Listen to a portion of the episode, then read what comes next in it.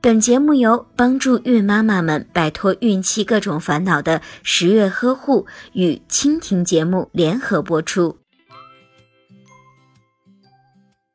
在胎儿娩出后，子宫开始缩小，身体内脏原本受到的压力会突然减轻，并且肌肉韧带较为柔软，所以很容易下垂。如果新妈妈在产后不能很好的卧床休息，内脏下垂的可能性就会更高一些。如果正确的绑束缚带，可以有效的托起内脏，预防体型的变化。产后新妈妈腹部肌肉松弛，肚腩、腰围变大，束缚带可以贴身绑缚在耻骨以及肚脐的位置。帮助新妈妈补充肌肉力量的不足，使松弛的肌肉逐渐恢复弹性，从而去掉大肚腩和游泳圈，有利于恢复体型和防止内脏的下垂。但是，单纯依靠束缚带并不能保证身体完美的恢复，还要配合适当的运动和均衡的饮食。